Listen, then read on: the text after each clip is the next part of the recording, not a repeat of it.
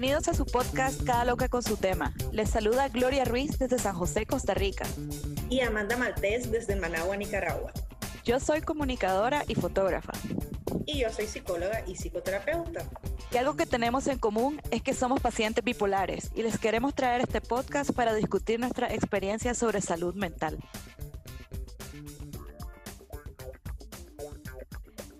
Les damos la bienvenida a nuestro cuarto episodio de la segunda temporada de Cada Loca con su tema. Y ahora estamos acá con María Isabel Cantón, con quien yo, de hecho, en el pasado también hice una serie de charlas, eh, como por ahí por el 2017, y vamos a hablar sobre un tema que es realmente digamos, controversial en Latinoamérica, a pesar de que ya tiene varias décadas de existir, eh, que es la violencia psiquiátrica y su visibilización. Y bueno, eh, María Isabel se ha dedicado a hacer activista, activismo alrededor de este tema y estamos muy felices de tenerte hoy. Hola María Isabel, ¿cómo estás? Hola Gloria, Amanda, muchísimas gracias por, por, la invitación y contenta de estar aquí con ustedes y de platicar estos temas, pues que son bastante pesados, pero la verdad que nos han tocado a nivel personal y es importante que nosotras que tenemos acceso a un micrófono y tal vez a un espacio que llegue a otras personas lo, los toquemos. Haciendo como un retroceso, ¿verdad? En nuestra historia, María Isabel y yo nos conocimos por allá en el 2017, creo que es una actividad de Rompiendo la Etiqueta, si no me equivoco. Eh, contanos un poco sobre tu proyecto y contanos un poco sobre la historia, pues, para como contextualizarnos. Sí, bueno, primero decirles, pues, mi nombre es Marisabel Cantón. Yo no tengo ningún trasfondo en defensa de derechos humanos, ni en salud mental, ni nada por el estilo. Yo era hotelera, soy mamá de dos niños, un niño y una niña. Y en 2014 tuve mi primer encuentro con el sistema de salud mental de, de Nicaragua. Fue un encuentro muy desafortunado y a raíz de eso fue que comencé a hablar en público sobre mis experiencias experiencia en ese entonces con los profesionales y sobre mis perspectivas sobre todo el tema y el mundo de la salud mental.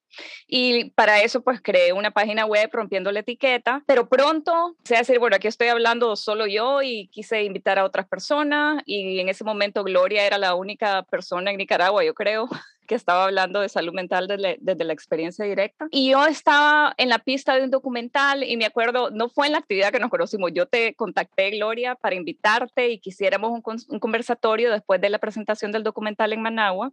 Y después, por cierto, fuimos a Matagalpa también, no sé si te acordás. y fueron actividades con, con el objetivo pues de hablar así a calzón quitado sobre, sobre estas experiencias y desmitificar y quitar el tabú, pues, pues que, que vean que, que cualquier persona pues puede terminar con una etiqueta diagnóstica. En lo particular, pues ya verán el nombre del, del sitio web, rompiendo la etiqueta, el nombre de la iniciativa. Yo eh, me deslindo de las etiquetas psiquiátricas, no las uso para definirme. Estoy bastante en contra de la patologización de las experiencias humanas porque pues cuestiono los conceptos de normal y anormal. Eh, yo creo que todo sucede en un espectro y la forma en que expresamos nuestro malestar subjetivo y la forma en que expresamos nuestra angustia emocional o la forma en que nos comportamos, que simple y sencillamente es parte de nuestra diversidad, no es una enfermedad. Entonces, pues quería, quería decir eso para dar un poquito de presentación. En Rompiendo la Etiqueta, obviamente pues, es un blog, personas de diferentes partes de Nicaragua comenzaron a contribuir, después me escribían de otros países de, de Latinoamérica y bueno, y por medio de ese blog me invitaron a participar en, la primera, en el primer encuentro de, de activistas con experiencia directa eh, en Latinoamérica, de, con experiencia directa en salud mental, llámese psiquiatrización, llámese diversidad psicosocial. Y entonces ahí conocí a varios otros activistas y juntos hemos iniciado una red latinoamericana de la diversidad psicosocial y desde ahí estamos tratando de hacer diferentes iniciativas para promover derechos humanos en los contextos de salud mental, pero también un paradigma de diversidad psicosocial, más que de enfermedad mental o de trastorno mental, eh, donde quepamos las personas que no nos ajustamos a estas etiquetas.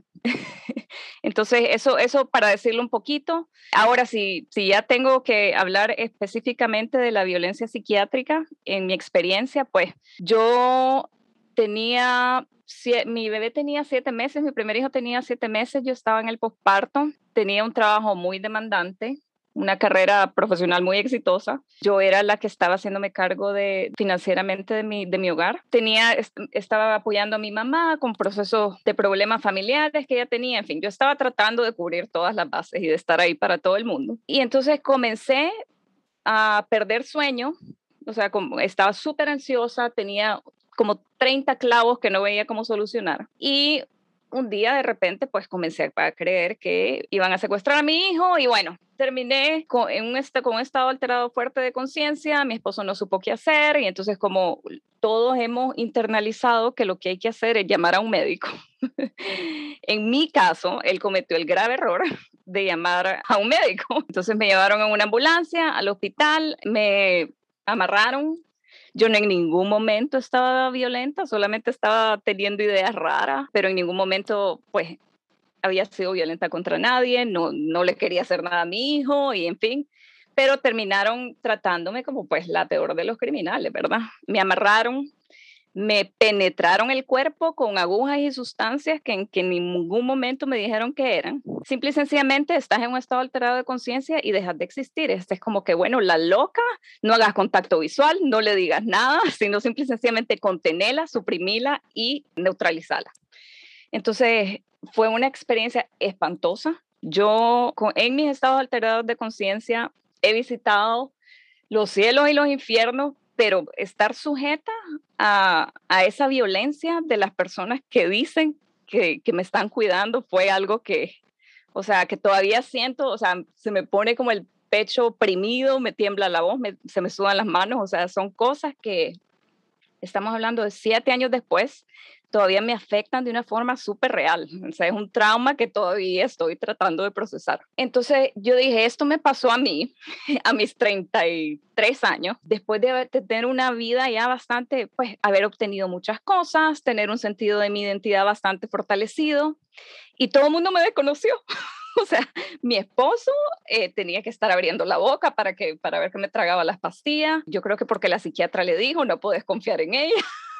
hablaba con las psiquiatras, no me escuchaban, o sea, me trataron como una niña. Y entonces yo, yo dije, esto, o sea, nada que ver conmigo. Pues aquí no solamente la violencia física, sino también la violencia psicológica y emocional de no escucharte, no verte, no tomar en cuenta lo que vos estás diciendo que querés para tu propio cuerpo y para tu propia vida. Es como invisibilizar tu experiencia o invalidarla, mejor dicho. Entonces, yo dije, esto me pasó a mí, soy ya una mujer pues con bastantes herramientas en la vida, eh, con muchísimos privilegios. ¿Qué pasa en otros contextos? Ya, o sea, he, podido, he tenido la fortuna de buscar otros, otros caminos para mí, que no, sé, que no sean los de la psiquiatría, y he, he, encontrado pues una vida que me funciona bastante, bastante bien. Entonces, ¿qué pasa con el resto de la gente? Y la verdad es que lo que pasa con el resto de la gente es cuando entran en estados así de alterados de conciencia, pues porque no es lo mismo decir estoy un poco ansiosa o, o estoy así que, que, ya pues andar bendiciendo borrachitos en la calle o, o, teniendo delirios mesiánicos. Entonces, entonces e, e, esa experiencia me demostró que en realidad las cosas están más o menos patas arriba en el sistema de salud mental. La gente que está supuesta a cuidarnos no sabe escuchar, no sabe desescalar a alguien que está tal vez muy agitado, no sabe cómo conectar, no sabe apelar tal vez a la naturaleza mamífera nuestra y lo que hacen es suprimir, suprimir, suprimir, suprimir.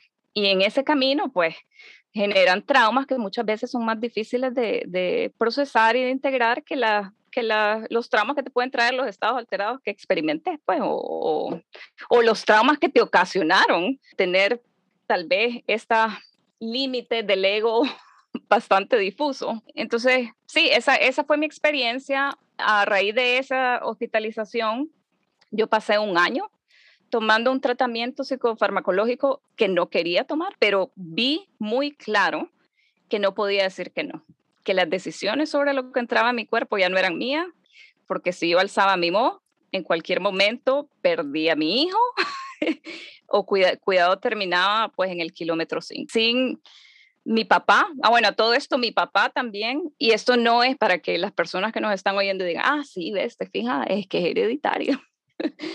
Mi papá fue diagnosticado con depresión a sus 19 años, pasó un par de décadas con antidepresivos, en sus a, los, a sus años 40 tuvo un, un episodio psicótico y ya por eso fue bipolar. Nunca el doctor o los doctores, porque lo vieron doctores en tres países, le, dijeron, mira, es que sí, esto, esto es un efecto adverso de los antidepresivos, esto es un, un efecto que puede ocasionar la, la retirada abrupta del antidepresivo. Entonces, hay un montón de cosas que, que son violencia. Pues no es solo la violencia de la contención mecánica, sino están todos estos ocultamientos de información y de la verdad, que, que pueden ser intencionales o no, pero que al final de cuentas pues causan daño. Entonces eso para ya cerrar un poco mi experiencia personal. Bueno, aquí realmente somos tres mujeres que tenemos cierto privilegio, digamos, para ser nicaragüenses. Eh, Amanda tiene incluso un papá que es médico y que le ayuda con su tratamiento farmacológico. Yo tuve una experiencia muy diferente que María Isabel porque yo no tenía como una identidad formada realmente así, realmente adulta cuando me diagnosticaron a los 21 años. De hecho, era como todavía una gelatina, ¿verdad? De ser. Y yo sí escogí seguir con un tratamiento psiquiátrico, digamos, tradicional, de psicofarmacología, el cual funcionó más o menos bien y hubo muchas y muchas combinaciones hasta llegar, digamos, para resumir el proceso al día de hoy que estoy tomando litio la manda también, y nos va bien, nos funciona en nuestra vida y todo bien. El tema es de que nosotras, la manda eh, viene de un contexto de, profesional de salud mental. Ella es psicóloga, estudió esto. Yo vengo de un contexto en el que tuve, digamos, la suerte de tener un psiquiatra que sí estaba muy preocupado de informarme sobre mi medicación, sobre qué es lo que hacía y sí me daba como una opción real. Yo en ningún momento sentí que estaba obligada a medicarme. Yo lo digo, lo digo acá porque realmente eso en Latinoamérica es un privilegio muy grande. Yo he tenido hasta el día de hoy cuatro intentos de suicidio, uno grave por el cual se me practicó terapia electroconvulsiva, digamos, sin que mi consentimiento fuera un dado como para que eso se ejecutara. Se pasó por mis dos padres, mis dos padres consintieron y la verdad ya yo recuperada estoy de acuerdo con esa decisión. Y es divertido porque el año pasado yo tuve un trauma de violencia psiquiátrica porque yo caí en crisis después de tres años porque, bueno, para poner la base, estaba trabajando full time estaba llevando una consultoría con otras personas también. Al mismo tiempo estaba sosteniendo mi matrimonio también y estaba teniendo dificultades en mi relación con mi esposo porque realmente yo sentía que tenía todo el peso de la relación y yo sentía que él solo me ponía y me ponía y me ponía trabajo y no hacía nada como para aliviarme algo. O sea, yo no podía soltar la papa, ¿verdad? Si yo no decía, no hay nada de comer, él no iba al súper, por ejemplo. Y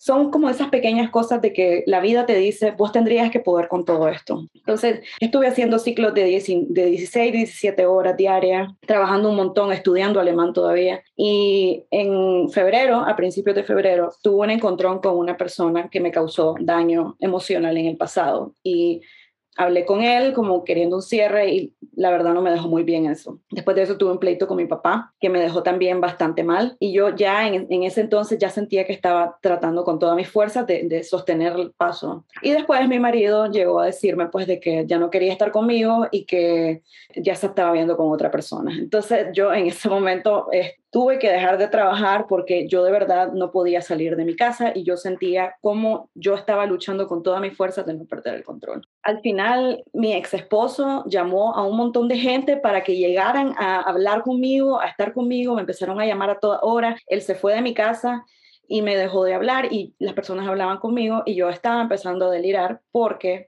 casualmente una semana antes que ocurriera todo eso con mi esposo, se metieron a robar a la propiedad. Entonces yo estaba sola y no podía dormir porque tenía miedo de que se metieran a robar. Entonces yo estaba como recontrañabada y la gente trataba de entrar a mi casa para ver si yo estaba bien y no me decían nada. O sea, fue una cuestión que de verdad me descolocó un montón. Y después yo, yo estaba encerrada en mi casa y llegó mi ex a hablar conmigo y me tomé mis pastillas en, frente de él y le dije, yo necesito descansar porque siento que no puedo, o sea, siento que estoy tratando con todo. Y él fingió que se iba y le abrió a dos enfermeros que llegaron y bueno, uf, me estrellaron contra las paredes, me, yo pegaba gritos, me tapaban la boca. Uno de ellos, que, tenía, que pesaba más de 200 libras, porque eran unos hombres gigantes, se arrodillaron en mi pecho y comencé a escuchar cómo empezaban a tronar mis costillas y yo dije, me van a quebrar las costillas. y no, o sea, hacían todo lo posible para sacarme el aire y que yo no pudiera gritar. Todavía tengo quemaduras de fricción de la violencia con la que me amarraron y cuando llegué al hospital psiquiátrico estaba completamente catatónica yo. Y, y, orinada, o sea, me había orinado del miedo. Y entonces llegaron, me agarraron tres hombres y me pusieron en una, o sea, yo estaba flácida, ¿verdad? O sea, yo, yo no podía ni siquiera moverme ni hablar. Y entonces el de, mi marido decía, es que se quiere suicidar, es que se quiere suicidar. Entonces me amarraron en una camilla, me pusieron en un cuarto y me dejaron ahí seis horas sola. Y después llegaron y me metieron a al, la cuestión. Y bueno, mi experiencia con todo y todo del hospital psiquiátrico en Costa Rica no voy a decir que fue completamente terrible. Una vez pasado el proceso de admisión absolutamente traumático, básicamente te dejan en paz y no te no, no, no entendí nunca por qué estuve ahí dos semanas si más bien me pusieron medicamentos que me empeoraron el cuadro. Por ejemplo, a mí la lorazepam me empeora el cuadro. La, la psiquiatra de turno de, de, de, la UCI estaba completa, o sea, era una, una, mujer despiadada que decía, si estás llorando quiere decir que te quieres matar, entonces no te vamos a dejar ir nunca. Y es como, te decía cosas así. Pero ya cuando te ponían como en el pabellón normal, digamos, básicamente eran como un montón de gente viendo tele todo el día o transitando por los terrenos del, del hospital. Mi mamá llegó de Nicaragua a, a, verme, me, se permitían visitas ahí como cinco horas al día y esta pasaba el día conmigo y yo cuando salí del hospital psiquiátrico yo dije voy a esperar a que mi mamá se vaya para suicidarme porque honestamente todas las personas me retiraron el habla, es la fecha y ninguna de esas personas me habla. Y un maje me dijo, uno de mis ex amigos me dijo en febrero, lo que pasa, Gloria, es de que nunca me imaginé cómo era pues en crisis y ahora ya no sé si podría ser tu amigo. Y es como que, bueno, hemos sido amigos siete años, ¿verdad? Y yo he estado en crisis que vos me hayas visto una vez, ¿verdad? Pero la verdad, a mí me doy cuenta de que no es como que la sociedad le, le enseñan a cómo lidiar con eso. Entonces, al final, gracias a mi ex marido, perdí un montón de amistades y y gracias a la pandemia no me suicidé porque mi mamá quedó conmigo 10 meses en los cuales me, me fui recuperando. Porque claro, mi mamá antes de irse de Costa Rica me dijo, es increíble cómo tu recuperación comenzó cuando volviste a casa y cuando comencé a ir donde una nueva psiquiatra. Entonces, ¿qué pasa con todo esto? Esto es un trauma de que tuve una primera oleada y ahora estoy teniendo una segunda oleada porque es algo que estoy llevando formalmente en terapia yo con una psicóloga acá y así, y la verdad, o sea, cuando yo le conté el cuento completo, se quedó como en shock, que es como, wow, o sea, de verdad, ¿cómo has hecho para poder ir trabajando una cosa así de grande y de fuerte? Me costó demasiado perdonar a, mi, a mis padres, sobre todo a mi mamá. A mi ex marido no lo perdono porque, o sea, el tuyo, yo entiendo que no sabía qué hacer, porque pues no era algo como que se esperaba, ¿verdad? Pero mi ex se casó conmigo sabiendo claramente, muy claramente que soy bipolar y no entiendo por qué hizo las cosas que hizo de la manera que hizo. Acusarme de estar en crisis por, ah, para chantajearlo emocionalmente, prestarse a algo tan violento. Y él dice, lo que yo hice es completamente legal. Y exacto, en Costa Rica es completamente legal que él me haya hecho eso. A pesar de que la, aquí un, un, Ministerio de la Mujer me dijo que sí puedo, tengo las herramientas para demandarlo por perjurio psicológico, porque ahí hay un gris, ¿verdad? Un gris legal, porque aquí digamos que sí, sí existe como cierta defensa ante eso, pero al fin y al cabo él puede argumentar de que era una emergencia y eso es suficiente como para que hasta lo feliciten, ¿verdad? Por lo que hizo. Y al final, tanto reflexionar sobre esto, porque nunca me había pasado, en Nicaragua nunca se me hospitalizó, esto ocurrió aquí, me hizo darme cuenta de cómo la violencia psiquiátrica, o sea, ese es un extremo de la violencia psiquiátrica, pero la violencia psiquiátrica tiene un montón de matices muy, muy claros que van sobre todo de hacia las mujeres bipolares eh, particularmente, porque no solamente tenemos los mandatos sociales de, de, las mujeres normales, sino que también tenemos que estar como que probando constantemente de que esa cosa tan horrible que tenemos adentro no le afecta a nadie más y que no somos un problema. Y yo caí en crisis por intentar no ser un problema para nadie, porque estaba tan preocupada de guardar es como esta imagen de que inmovibles, de que realmente no me afectan, de lo tengo completamente controlado, que de verdad que era como la última en cuidarme yo, por lo menos esa es mi percepción. Y bueno, y solo para terminar como mi testimonio, yo estoy como incluso, o sea, esto es violento especialmente porque no es como que yo sea una persona que no, no quiera medicarse.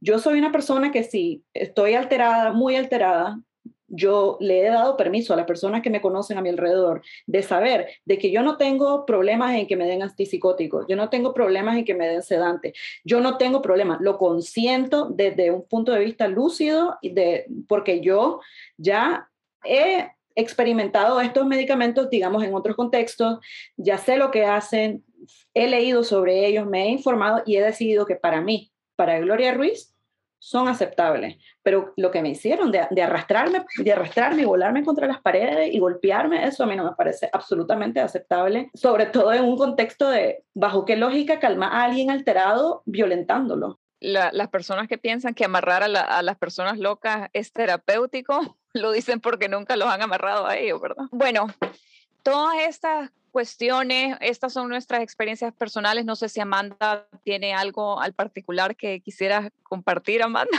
antes de pasar ya lo más. Nada, me estaba, estaba escuchándolas. Me encanta escuchar historias y gracias por acompañarnos el día de hoy. Me alegra muchísimo que haya mujeres que libremente hablen sobre sus experiencias, aunque hayan sido muy traumáticas.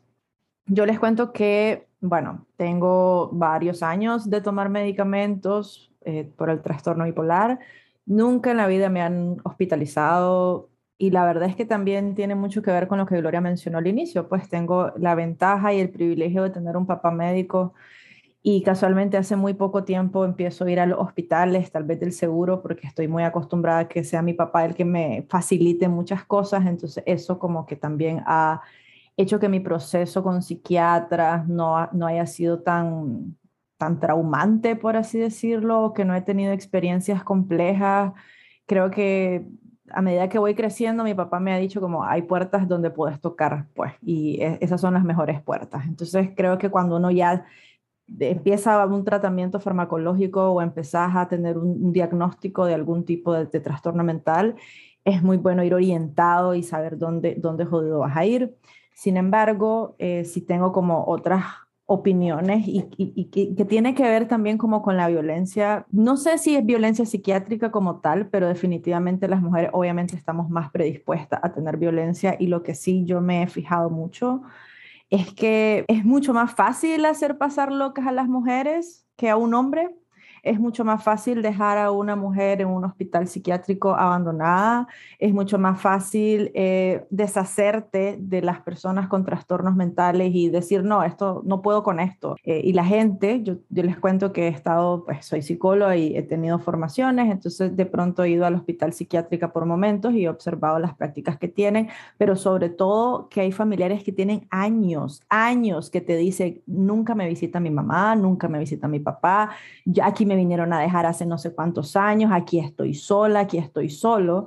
Y mis últimas experiencias en uno de los hospitales de acá de Managua, pues les quiero decir que mi, mi corazón se partiendo. Yo, yo sentía que yo no podía estar en esa dinámica en el que yo miraba donde había mucha violencia hacia las pacientes. Yo, yo decía, o sea, ¿qué, ¿qué, puedo hacer yo? Puedo batallar contra el sistema solamente yo, pero sí sentía un montón de cosas, tanto que honestamente dejé de ir un tiempo, porque no me sentía, no me sentía en la capacidad emocional de poder ver cuántas injusticias las mujeres, porque yo estaba en un pabellón únicamente de mujeres, cuántas las mujeres sufrían con la alimentación, con, con los medicamentos, con la fuerza que te dicen, no, no, tenés que tomártelo.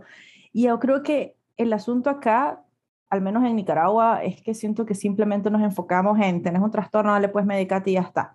No, o sea, el paciente necesita tantas herramientas emocionales, necesita psicoeducación para entender lo que siente, lo que pasa, lo que está viviendo y nada de esas cosas pasan. Ayer yo le contaba mucho a mi psiquiatra de que mis pacientes a veces van donde psiquiatras que simplemente les dicen, toma, tiene esto, y ni siquiera les preguntan cómo están, ni siquiera les preguntan sus síntomas, ni siquiera están pendientes de ellos, ni siquiera les dicen qué van a pasar después que van a tomar los medicamentos, por ejemplo.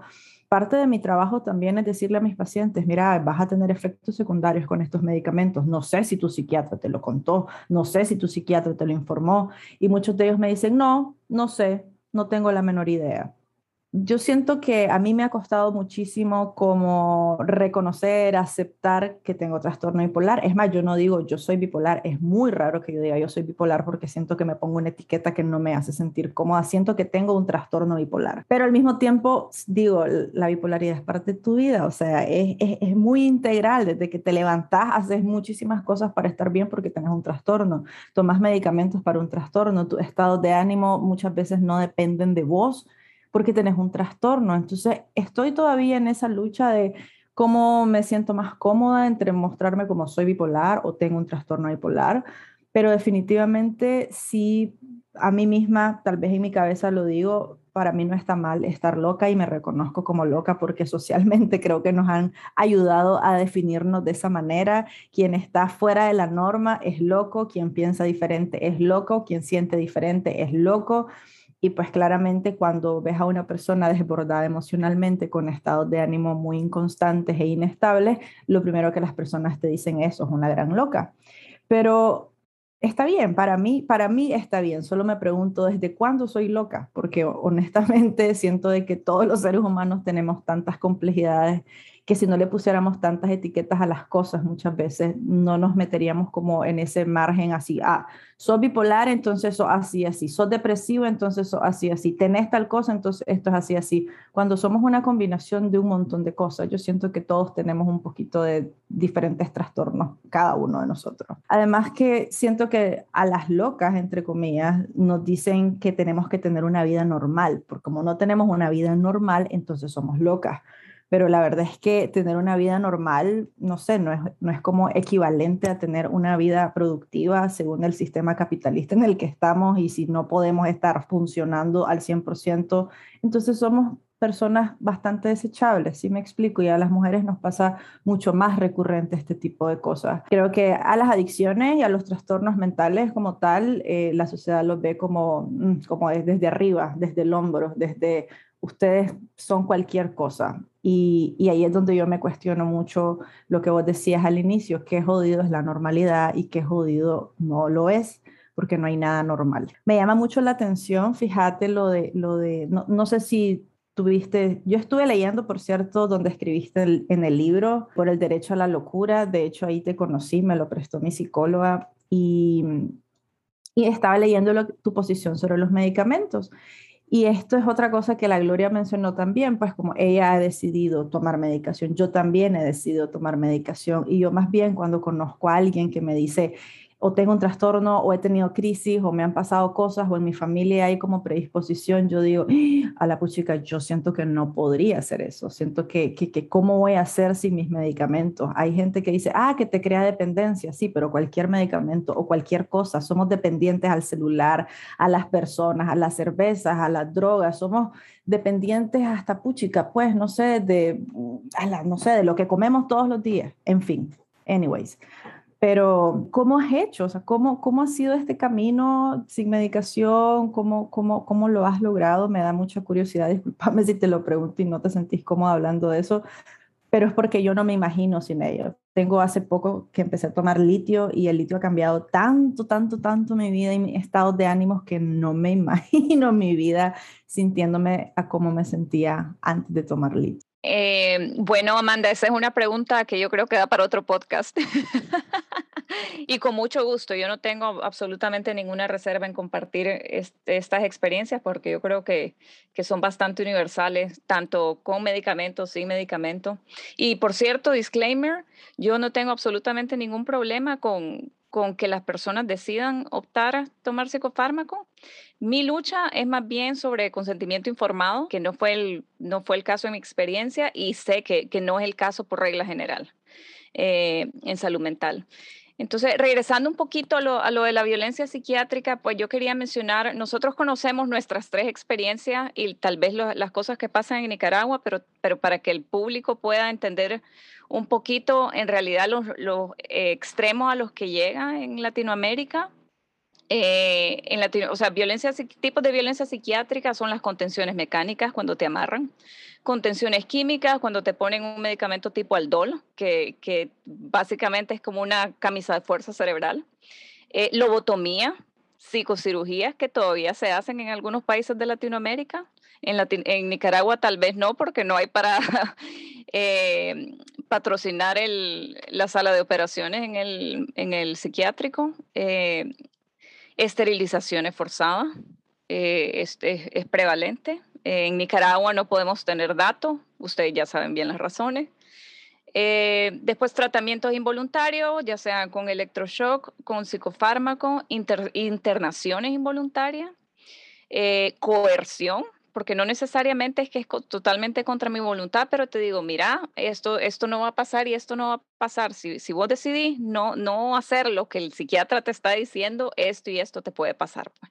Y cuando sos madre, eh, es lo que ustedes decían, no es lo mismo ser loca que ser loco. Eh, hay otra, hay toda una capa de opresión que nos afecta a las mujeres cuando estamos teniendo pues estas interacciones con, con sistemas de salud mental, con sistemas de control porque la verdad es que en cierta forma psiquiatría es un sistema de control. La falta de consentimiento informado sobre los psicofármacos y no otorgar consentimiento informado, aceptar un tratamiento que muchas veces es recetado de por vida, causa daños iatrogénicos que la persona desconoce porque no se lo dijeron. Entonces no, no tiene la opción de decir, sabes que yo no me voy a tomar eso. También la falta de protocolos de retirada de psicofármacos, que, que casi no existen, o sea, son muy pocos los psiquiatras que acompañan procesos de retirada de psicofármacos y no es por, tal vez porque no quieren, es simple y sencillamente porque no se da la formación en las universidades. Y ya de ahí, pues, cuestiones más sutiles como la sentencia, ¿verdad? La sentencia, los efectos nocevos. Esto, lo peor que te puede pasar es que caigas en otra, otra crisis o mira, vos con, este diagnóstico, o sea, olvídate de tener hijos, vas a tener que tomar pastillas por el resto de tu vida. Todas estas sentencias que vienen de una figura de autoridad, que es el médico, hacia una persona que está probablemente en, la situación más vulnerable de su vida, de su vida, si no es en una de las más vulnerables. Entonces, y reforzadas por las familias, y bueno, o estamos hablando de pérdida de, de violaciones de un montón de derechos humanos. Entonces, esto no es un problema de ahorita, esto es un problema que comenzó desde que, hemos existido las personas locas y que se ha reforzado en las últimas décadas, tal vez en los últimos 70 años ya con la, con la psiquiatría biomédica, pues, o sea que cuando ya se dice, bueno, tenés esto, el tratamiento es psicofarmacológico. Y, si, y si no lo querés, pues entonces hay que aplicar fuerza, ya, porque entonces no está, tenés, ¿cómo se dice? No sos adherente al tratamiento y ahí está como, como un trastorno para, para la rebelde. Entonces, como esto no es nuevo, ya han habido movimientos, hubo un movimiento de sobrevivientes de la psiquiatría en los años 70 en el norte, que se originó en Canadá y en Estados Unidos. Recientemente ah, en Brasil también hubo, hubo todo un movimiento. Recientemente comenzó en España, en Latinoamérica, el Internet ha facilitado un montón de cosas. Entonces, no hemos podido conectar y hasta cierto punto no, no hemos podido educar en ciertas cosas. La ONU, las Naciones Unidas, la Organización de Naciones Unidas, en 2006 lanzó, digamos, esta, este instrumento internacional que es la Convención sobre los Derechos de las Personas con Discapacidad, que todos los países de Latinoamérica ratificaron, en Nicaragua también, pero ya sabemos que eso no significa nada. Eh, y donde se, se refuerza, lo que, lo que hace la convención es simple y sencillamente decir, ¿saben qué? Las personas con discapacidad, yo tampoco me, me ajusto a, a, todo el paradigma de discapacidad, prefiero que me llame persona loca, por cierto, pero lo que hace es decir, estas personas son diferentes, tienen, tienen estas características, las barreras están en el entorno y también tienen todos los derechos humanos. Todos los derechos humanos son válidos. Y entre esos derechos humanos están la autonomía, están eh, la capacidad jurídica, eh, y pues todo lo demás, ¿verdad? Eh, pero autonomía y capacidad jurídica son unos que son constantemente violados en psiquiatría ¿ya? Y, por la violencia psiquiátrica. Capacidad jurídica, ¿qué es? Que no, no deberían de haber figuras como la tutela que existe en Nicaragua. Y es donde, bueno, yo estoy loca, eh, aquí viene mi mamá, mi papá, mi esposo y esta persona toma las decisiones por mí. Y la convención lo que dice, no, debería los estados de asegurar que las personas tienen el apoyo para que se les acompañe a tomar las decisiones que, que ellos quieren. O sea, el Estado debería garantizar todo eso. Obviamente todo esto es utopía, solamente lo estoy mencionando para que sepamos que en realidad no, no somos tres locas diciendo esto no debería de ser. Ya está, ya la, la esfera de la ONU ha dicho, eh, la verdad es que no. Eh, estas personas tienen también derechos humanos. Eh, entonces, mencioné este instrumento de, la Convención sobre los Derechos de las Personas con Discapacidad porque, habiendo Nicaragua o Costa Rica o cualquier país de Latinoamérica ratificado la Convención, los estados están obligados a garantizar los derechos. Y obviamente hay estados que tienen más o menos avance en los postulados de la Convención, pero digamos, yo como, como mujer que he sido sujeta a violencia psiquiátrica, ¿qué puedo hacer o qué he hecho? ¿Qué es lo que puedo hacer cuando esto me pasa? Obviamente muchas veces no podemos recurrir a nuestra familia y es, es la verdad. O sea, tal vez nosotras sí, pero si, si yo soy una chavala que está siendo abusada sexualmente por mi papá, mi mamá no quiere que la gente se dé cuenta, pero me terminan diagnosticando como loca, no voy a ir a decirle, mira, me hicieron esto, no, hombre, si es que estás loca. Entonces, ¿qué podemos hacer? denuncia, denuncia como por medio de redes sociales, en los medios, pues eso ya es más difícil. Y también hay posibilidad de hacer una denuncia cuando ya se han agotado las vías nacionales, de hacer una denuncia directamente a la Relatoría de Discapacidad de la ONU. Y es, es, un, es un proceso que no es tan complejo. Entonces, y es por eso que estamos tratando de hacer como una red para facilitar estas avenidas y que la gente tenga acceso a la información. Ah, ¿cómo hago una denuncia? Toma, aquí está, este es el mapa. Entonces, esto lo estoy mencionando para que sepan que eh, son cosas en las que se están trabajando y que tal vez no resuelven nuestros casos individuales, pero con, el, con la masa crítica, eventualmente esto puede eh, hacer que las leyes en nuestros países cambien y garanticen que no se violen tanto nuestros derechos humanos en contextos de salud mental. Ah, ¿Qué otras herramientas? Y estas son cosas que tal, vez no mencioné al principio, pero una de las cosas que más, más ha motivado mi activismo ha sido como la creación de grupos de apoyo mutuo, grupos de ayuda mutua. Yo creo que es muy importante eh, y valioso para individual y colectivamente colectivizar nuestros malestares, o sea, y, darnos cuenta que no, no sos la única, no solo a vos te pasa, ese reconocimiento de, de que otra persona te pueda ver y te pueda entender, eso es sanador. Entonces yo lo experimenté, otras compañeras lo experimentaron en, Nicaragua cuando eh, comenzamos a hacer los grupos de apoyo mutuo y después eh, explotó la crisis y bueno, ya el resto es historia. Eh, eso es, eso es una herramienta comunitaria que está eh, accesible para todo el mundo, no tienes que tener 40 dólares para, para un terapeuta. Entonces, yo creo que son esas soluciones a las que nuestros países tenemos que apuntar, pues soluciones que estén accesibles para todo el mundo y que vengan de abajo, o sea, que vengan desde nosotros, porque de repente viene la convención, por ejemplo, criticando un poquito la convención. Eso es en Europa, está completamente desconectado de la realidad de nuestros países, es bastante eurocentrado, bastante blanco, bastante hombre. Entonces, eh, todo, son todas estas cosas, nosotros, nuestra, nuestra región como, como una región colonizada, con toda esa historia, con todo ese, enredo que traemos encima, o sea, son cosas que tenemos que estar eh, contemplando desde una visión crítica, yo creo. Entonces, apoyo mutuo, declaración de voluntades anticipadas. Vos mencionabas, Gloria, que tenés como, como algo ya ahí. esto se supone que es un instrumento legal que debería estar disponible y accesible para todas las personas.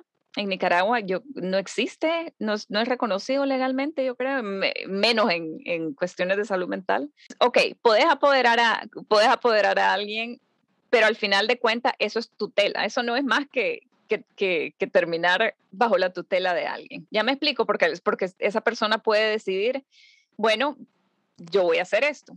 Eh, una declaración de voluntad anticipada es que vos, decís quiero que sea A, B, C y bajo ninguna circunstancia C, D, E, e, o F. Y eso se tiene que cumplir, pero no, no tenemos ese instrumento en Nicaragua, desafortunadamente. Después también menciona, mencionamos de apoderar a alguien, eh, tal vez eh, seleccionar a dos o tres personas que te conozcan con las que vos, eh, en las que vos confíes plenamente, que respeten tus puntos de vista y la forma en que vos entendés tus experiencias eh, para que aboguen por vos cuando entres en un estado alterado de conciencia o crisis o como le querramos llamar. Eh, entonces, estas son como las cosas que, que, que en este camino pues yo he podido ir eh, como descubriendo y haciendo un poco inventario. No, no he tenido oportunidad de, de practicarlas porque pues yo dije que, que e, esa primera vez era la última vez que yo estaba en un hospital y no he vuelto. Eh, por cuestiones de, de, de, estados alterados de conciencia, ¿verdad? He, vuelto a parir y etcétera.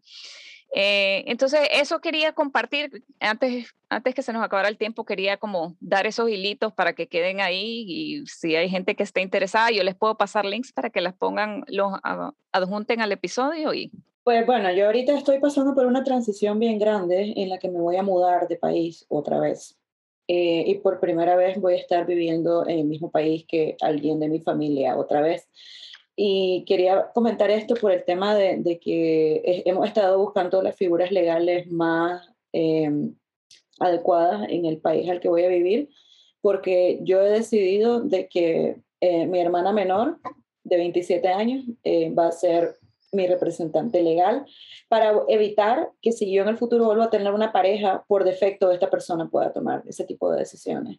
Porque el tema acá es de que yo, bueno, yo me vivo quejando, ¿verdad?, de mi ex marido, pero le voy a decir algo, él no es particularmente una mala persona, él no es como particularmente una persona dada a la crueldad o, que, que activamente pase por los derechos de los demás. O sea, yo estoy claro de que él básicamente simplemente quería deshacerse de la situación porque no sabía qué hacer con ella. Y yo siento de que este tema tan tabú que es los bipolares en crisis o las personas que tienen otro tipo de, condiciones en crisis, son como, de, eso se hacen como las películas de terror, ¿no? O sea, de, de alguien que perdió la cabeza completamente. Y yo creo de que si hay algo que yo quisiera dejar en este episodio, porque es algo que yo pensaba que eran personas que se habían permitido llegar a ese punto, porque yo podía percibir cómo mi expareja básicamente me acusaba de estarle haciendo eso a él, o sea, de estar flagelándolo con una crisis mía. Y yo la verdad siento de que por eso también las otras personas con las cuales tenía años de amistad, e incluso relaciones laborales, se alejaron de mí porque realmente no quieren llegar a pensar de que a una persona le puede pasar eso, porque da mucho miedo, porque nunca hablamos de esto en público. Y por eso siento que he tratado de hablar más, por eso yo volví al activismo, de hecho, porque siento de que es fácil poder lanzarte el show de la crisis de una persona, pero lanzarte como volver a reconstruirte después de una crisis es algo que, que, no, que no vende tanto, ¿verdad? Digamos, de que realmente son cosas que pasan y que podemos seguir adelante con nuestras vidas a pesar de que hayamos tenido una crisis. Y de hecho la crisis que tuve fue mucho menos severa que la anterior. Y eso fue gracias a que a pesar de todo me ha funcionado el tema de llevar psicoterapia y, psico, y psicofarmacología en conjunto. La verdad, ahora, después de esa crisis, quedé con menos miedo de volver a tener una crisis, porque definitivamente me ayudó a identificar muchas cosas que pasaba por alto porque era algo como ojos que no ven, corazón que no siente. Yo tengo mucho privilegio porque yo sé de que no todas las personas pueden tener como a alguien cercano que pueda fungir por él, o sea, que puedan honrar nuestros nuestros deseos cuando estamos incapacitados. Yo creo que tengo cuatro personas en mi vida que podrían hacer este trabajo por mí. Mi mamá, porque la pandemia no, nos hizo estar encerrada 10 meses, entonces hablamos largo y tendido de esto. Mi hermana menor, la Amanda y Glenda, mi mejor amiga. son como las únicas cuatro personas en esta vida que yo realmente pondría en un papel así como estas personas puedan tomar decisiones en caso de que yo de verdad no pueda. Y la verdad, volviendo al activismo, me di cuenta de que la bipolaridad, que es algo que la gente hace que nos vea como un grupo uniforme, somos tan diversos Yo siento de que yo, bueno, yo aparte de, de, de tener trastorno bipolar, tengo déficit atencional y en mi familia corre mucho el autismo, entonces hay como un par de destellos de cosas que yo estoy clara de que de ahí salieron. Y me parece interesante porque al final todos somos un mix de tantas cosas que la verdad la, la bipolaridad termina solo siendo como una cosa más. Y no en el sentido de que no afecte nuestras vidas, porque yo tengo otra percepción de los, de los diagnósticos. Yo realmente siento, porque la verdad yo soy como muy fan de la ciencia, yo siento de que me, me han ayudado mucho como para encontrar información, me han ayudado mucho como para también dar como cierto orden a eso, pero es porque yo en ningún momento he sentido como que sea una etiqueta que me haga menos que alguien. Yo solamente siento que es como parte de mi neurología y siento que si algo que me puede dar herramientas para poder llegar a un autoconocimiento, entonces es algo positivo para mí. Eh, en Costa Rica la situación es diferente que en Nicaragua, la gente aquí es un poco más informada, la gente, digamos, de que ya sí que se, se tienen estas pláticas uh, a nivel laboral, por ejemplo, se me apoyó mucho cuando estuve hospitalizada. Mi, mi jefe y el jefe de su jefe estaban completamente en conocimiento de lo que me estaba ocurriendo a mí. Me dio bastante tiempo para recuperarme de, en mi trabajo y la verdad siento de que en ningún momento perjudicó, digamos, mi imagen hacia mis empleadores el hecho de que hubiera tenido una crisis psiquiátrica. Que algo que en Nicaragua sí es algo que las personas temen mucho, ¿verdad? Que a nivel profesional se den cuenta de que, de que tenés eh, esta condición. Aunque te mediques o no te mediques, pero estés controlado, o sea, simplemente te ven como una bomba del tiempo. Y la verdad, yo creo que por eso la Amanda y yo hemos insistido tanto con, con entrarle a, a, la salud mental desde el punto de vista bipolar, porque de una u otra manera, lo que vos estabas diciendo, como que verte los ojos con alguien que también comparte la situación, sí es completamente sanador.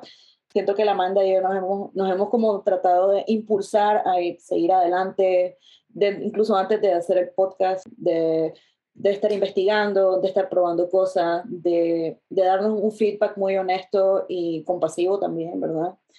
pero también hemos, nos hemos dado cuenta de que definitivamente esto no va a funcionar a menos de que la sociedad entera, digamos, se, se, haga caso, pues porque la verdad no, no, no sirve de nada ser funcional sino, sino algo de que es sostenible, pues porque te puedo decir de que la mayoría de las personas que han acudido a nosotros se han quedado un poco en shock porque decimos como que, ok, ser funcional no es sinónimo de plenitud o estar bien. O sea, puedes ser una persona que tiene años con depresión eh, y llegar todos los días a las 8 de la mañana a tu trabajo puntualmente y ser un buen empleado, puede ser una buena madre, puede ser una buena amiga, puede ser una buena esposa, pero no quitan de que realmente hay cosas que, bueno, que, no, está que no están funcionando. Y por eso, bueno, cuando estuvimos hablando del autocuido, eh, hablamos mucho sobre ese tema porque nos dimos cuenta de que todas las cosas que nosotros hacemos para estar bien, en buena y sana teoría, todo el mundo las necesita, autocuidarse, tener buena autoestima, trabajar, tu, o sea, trabajar tus procesos, porque muchas cosas que tenemos las personas bipolares que, no, que nos detonan, por ejemplo, son traumas y traumas un montón de gente los tiene que nosotros, digamos, nos manifestamos de, de maneras como más explosivas, digamos, o más agudas, son otros 100 pesos, pero, o sea, ¿cuántas mujeres no tienen historias de abuso sexual o de, o de abuso psicológico o de abuso emocional? No son, no son cosas que nos competen solo a nosotros. Y es que, claro, ¿verdad? O sea, sacar a los locos del cuadro significa, aquí en la sociedad todo está bien. Ellos son las personas que tienen el problema, porque aquí todo está increíble. Y eso es como completamente falaz. O sea, las personas normales sufren tanto porque yo me he dado cuenta de que a la Amanda y a mí nos ven como que como una cosa rarísima porque somos felices en nuestra bipolaridad y hay gente que se queda como, ¿será que realmente son así? ¿O será que quieren tener esa impresión? Pero es que nosotros tenemos que trabajar un montón en esto y siempre lo, y lo vamos a decir siempre como mantra en todos lados. Una mujer bipolar, lo primero que tiene que tener y cultivar y darle es a su autoestima.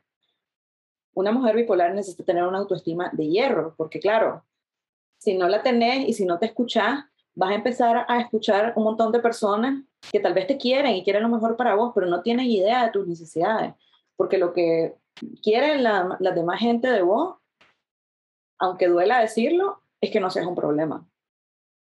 Y eso es muy duro de aceptar. Y entonces ahí te das cuenta de que si vos no comenzás a crear tu valor por vos misma, siempre vas a volver a caer en crisis porque siempre vas a estar viviendo a raíz de las necesidades de los demás. Y eso es violencia, es una violencia psiquiátrica, psicológica, low key, que vivimos todas las mujeres, sobre todo las mujeres que no tenemos, este, digamos, que no somos neurotípicas, ¿verdad? Entonces, es, por eso creo que ha sido como, por eso creo que tenemos un público que no, no, no es exclusivamente bipolar o personas con depresión o personas así. Hay un montón de personas que se han dado cuenta de que sí, de verdad, hay un montón de trabajo que hacer porque, claro, ¿verdad? Hay un sistema que te dice una cosa, pero la realidad es otra. O sea, te, te dice que tenés estas necesidades, pero en realidad tenés estas otras necesidades. Y algo que me lo hizo ver a mí así como con todas sus letras, fue la pandemia. Yo, yo soy como el 1% de la gente que se compuso con la pandemia. Pero ¿qué pasa? Tuve más control de mi tiempo, eh, tuve más control de quién accesaba mi, mi, burbuja, eh, dejé de, de hacer, de, de, transitar a mi trabajo y de vuelta, o sea, dejé de perder ese tiempo, eh, tenía más tiempo para cocinar, tenía más tiempo para hacer mi hobby, empecé en podcast con la Amanda. de verdad que si algo me, me, hizo darme cuenta a mí de que, de que, definitivamente las cosas se pueden ser diferentes, ha sido como este periodo tan extraño que hemos estado, hemos estado transitando, ¿verdad? Eh, pero bueno, yo siento de que eso era algo siempre que tenemos que agregar, de que las mujeres bipolares tenemos que, que trabajarnos mucho nuestro, nuestra autoestima, porque no, la violencia psiquiátrica no es exclusivamente eso que estamos hablando la, la María Isabel y yo, de que te amarren, de que te encierren. De verdad hay muchísimo más detrás de ello. También la violencia es la que nos ponemos nosotras mismas. Ahorita que estabas hablando sobre los trabajos y sobre cómo, cómo no queremos que nuestros compañeros de trabajo, los jefes, se den cuenta de que tenemos un trastorno, a mí me pasó un montón y me pasaba triplemente más fuerte siento por el hecho de ser psicóloga. Sentía de que tenía una carga más fuerte porque no, como, como, como la manda, si es psicóloga, imagínense, yo siendo psicóloga, pero tenía igual ese tipo de pensamientos, no, como la manda que psicóloga, psicóloga puede tener un trastorno mental, no, como la manda que psicóloga va a atender a sus pacientes, no, los pacientes van a creer que está loca, no, qué barbaridad. Y por mucho tiempo fue un tema que yo lo pensaba, yo decía, está bien hablar de esto o no está bien hablar de esto qué van a pensar las personas, será que más bien voy a tener una vida como psicóloga horrible, espantosa, porque nadie va a creer en mí. O sea, imagínense todo ese tipo de pensamientos y cuando recién empiezo a tirarme pues a ser psicólogo independiente es cuando SAS me,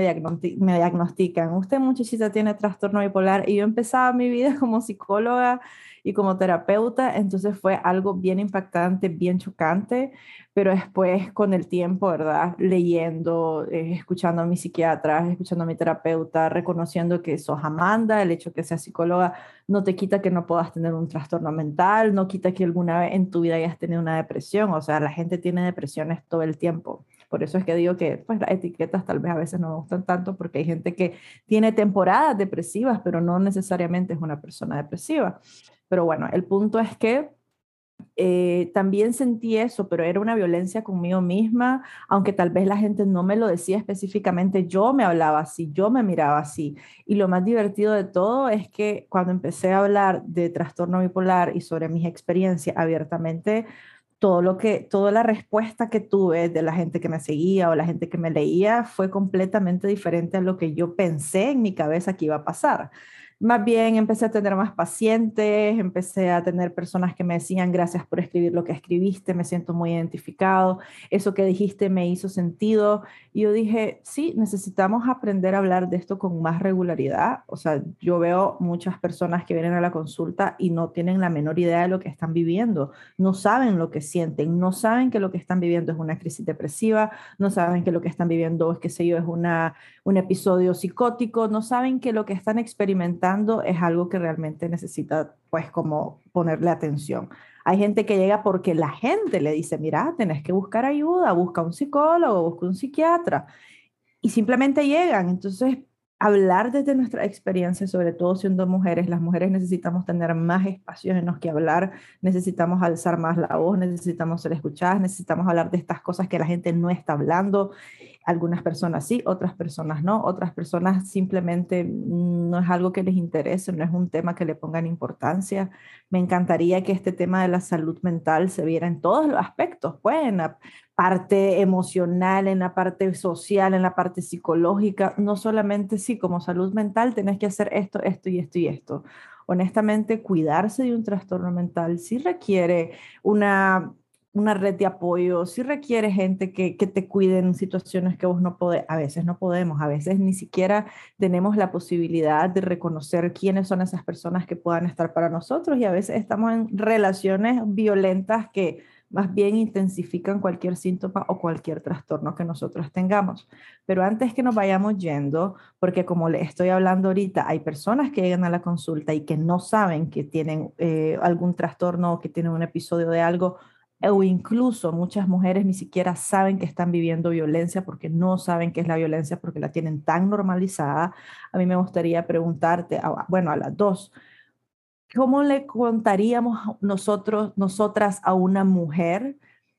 Date cuenta que está siendo violentada psiquiátricamente. ¿Cuáles son esas cosas que necesitamos como tener ahí, como tener eh, ¿cómo se dice esto? Alertas rojas que nos digan, puchica, lo que yo viví fue violencia, que no esperemos que entre comillas sea un trato normal, porque fui al hospital y al hospital psiquiátrico y a mí me han dicho que los doctores son así, yo pienso que la gente es así, cuando la realidad es que los médicos no me tendrían que dar ciertos tratos.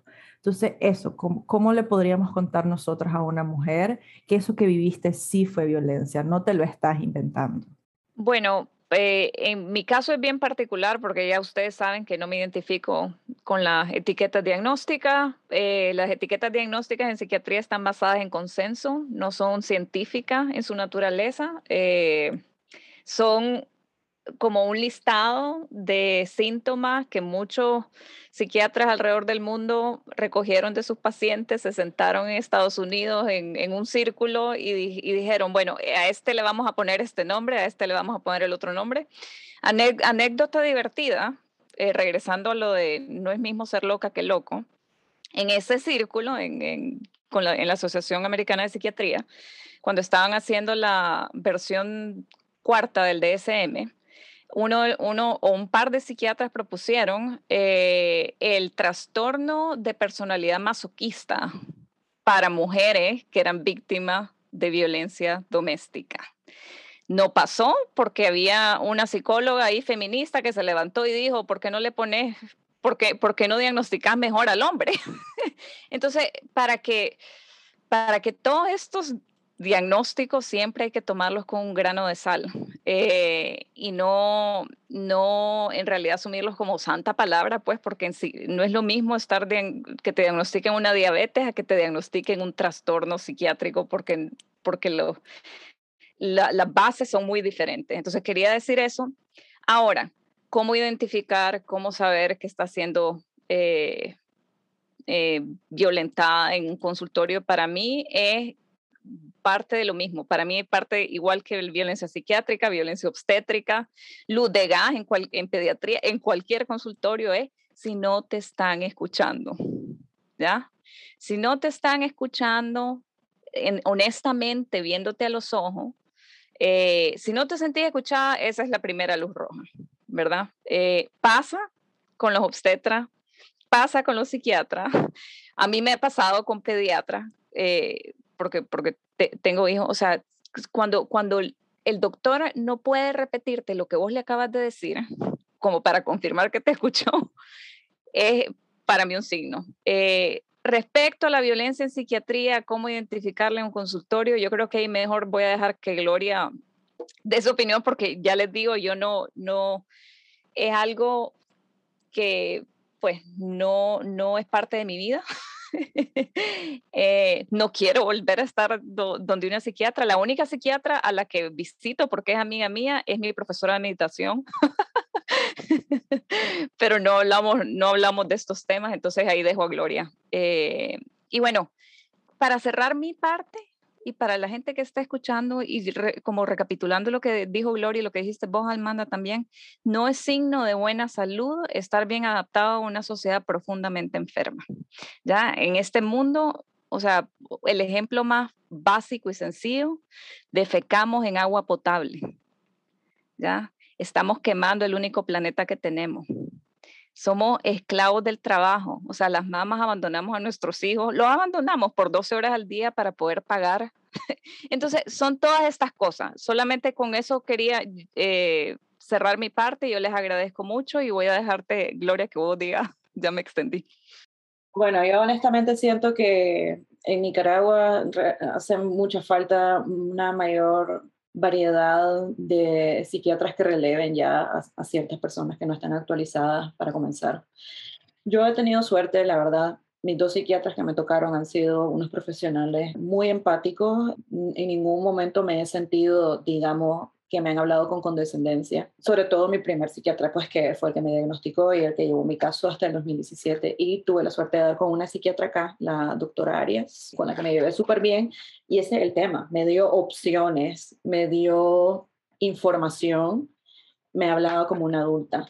La violencia psiquiátrica no solamente viene de los profesionales de la salud mental también, o sea, como dice María Isabel, cada vez que te hacen luz de gas, que te hacen gaslight, como sociedad estamos acostumbrados a invalidar las experiencias de los demás, no, no sabemos cómo tener empatía, no sabemos cómo escuchar, nos da miedo hablar de cosas difíciles. Siento que Violencia psiquiátrica es cuando alguien te dice que escondas tu diagnóstico. Hay gente que no cree en los diagnósticos, pero para las personas que sí los ocupamos, el hecho de tener que esconderlos porque significa como que las personas no nos respetan es violencia. El hecho de que nos condicionen nuestro trabajo como a si nos medicamos o no, el hecho de que nos condicionen relaciones, que nos chantajeen para acceder a, a a tomar fármaco es violencia, el hecho que no nos den otras opciones que no sean químicas, eso es violencia, eh, que un psiquiatra no te diga que hagas psicoterapia o que no te remita a evaluación psicológica, es violencia porque no funciona así, no es, o sea, yo como persona que se identifica como bipolar, no es como que me tomo una pastilla y se me desvanece la bipolaridad de mí. Simplemente es una herramienta que sirve, tiene ciertas funciones, pero no es, no es, un, no es un arregla todo. O sea, cuidado y lo, para lo único que sirve es para tener una base para hacer otro tipo de trabajo. Y es otro tipo de trabajo que requiere tiempo, que requiere recursos y que requiere bastante trabajo. Pues la verdad no, no es tan fácil. Eh, la gente que te dice que, que vaya a terapia a verte porque a saber algo tendrás vos de una manera violenta y no como una persona que reconoce que necesitas una ayuda real, sino que como que alguien se ocupe de vos, eso es violencia. Y, y en particular creo de que expresarse peyorativamente de las personas que tienen condiciones psiquiátricas socialmente, hacer mofa de ellos, es violencia psiquiátrica, digamos, normalizada en la sociedad a mí de 23 años, este, una mujer estuvo hablando peste de mí. Yo recién salí de la universidad y le dijo a la persona que me contrató, pero se sabe que esa muchacha es bipolar. Deberías de, no deberías de contratarla porque te vas a meter a un problema. Entonces, eso es algo que esa persona me infligió a mí sin que yo jamás hubiera siquiera cruzado palabra con esa mujer. Entonces, ¿qué pasa? Que entonces como sociedad, como tenemos tanto miedo de que nos traten a como nosotros tratamos a los demás en ese sentido, por eso quedamos enllavados en ese tema de no, de no hablar sobre la depresión, de no hablar sobre la ansiedad, de no hablar sobre cosas que no necesariamente quiere decir de que vos tengas un diagnóstico como el de la mando como el mío, pues, sino como una respuesta normal a situaciones adversas. Es difícil llevar el ritmo de trabajo y, hacer todas esas cosas que se supone que tenemos que hacer para ser exitosos. Es difícil también decir de repente que tal vez no te identificas con eso o que tal vez necesitas otro ritmo. Y la verdad, sí, yo siento de que si, si una se queda pidiendo permiso para hacer los cambios y que uno necesita, los límites que uno tiene que poner para mejorar en su salud mental, te vas a quedar esperando eternamente porque siempre la gente te va a necesitar, siempre la gente se va, va a querer tu tiempo y siempre la gente va a querer tu energía y no siempre esas personas van a querer algo a cambio.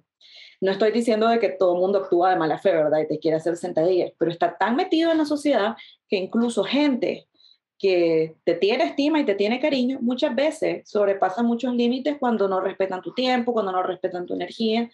Y como persona bipolar, también es muy violento cuando las personas a cada rato te están preguntando si ya te tomaste tus pastillas, cuando todas las personas están hablándote de tu medicación todo el tiempo. Digamos que para la Amanda y para mí es un poco más normal porque no hemos dado ese permiso entre nosotras de hablar de este tema pero siento que es muy violento que cuando la gente se medica le digan, anda, tomate tus pastillas. O sea, por eso hacemos activismo la Madeo, porque sabemos que es algo que, que acarrea bastante estigma y estamos tratando de normalizarlo cuando es útil, cuando es conveniente, cuando se necesita.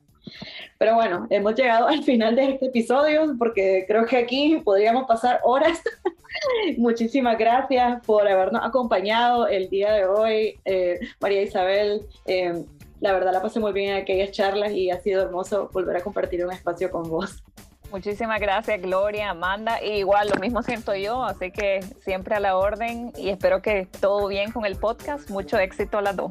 Gracias, gracias por estar acá. Qué lindo espacio, de verdad. Me encantó escucharte y sí, claro que te vamos a invitar para otro episodio para que hablemos de la medicación. bueno, muchas gracias por escucharnos. Nos vemos en nuestro próximo episodio.